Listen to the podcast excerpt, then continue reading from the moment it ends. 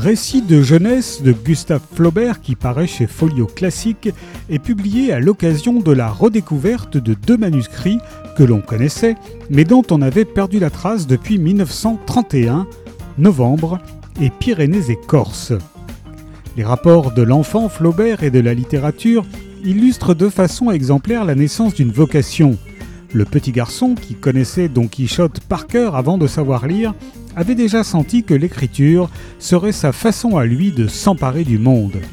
Les Mémoires d'un fou racontent une aventure amoureuse vécue par un garçon de 15 ans placé sous le signe du désenchantement. Jeune, j'étais vieux, mon cœur avait des rides. Novembre décrit l'éveil de la sexualité chez un adolescent. Ces récits nous révèlent un penchant déjà proustien à voir les choses par le filtre de la remémoration. Quant aux récits de voyage, ils expriment des états d'âme et des vagabondages de l'imagination de celui qui affirme haine de ce qui restreint, émotion de la liberté. On pressent dans ces textes rares le jaillissement, le charme, le talent déjà adulte du jeune Flaubert. Récit de jeunesse de Gustave Flaubert est paru chez Folio Classique.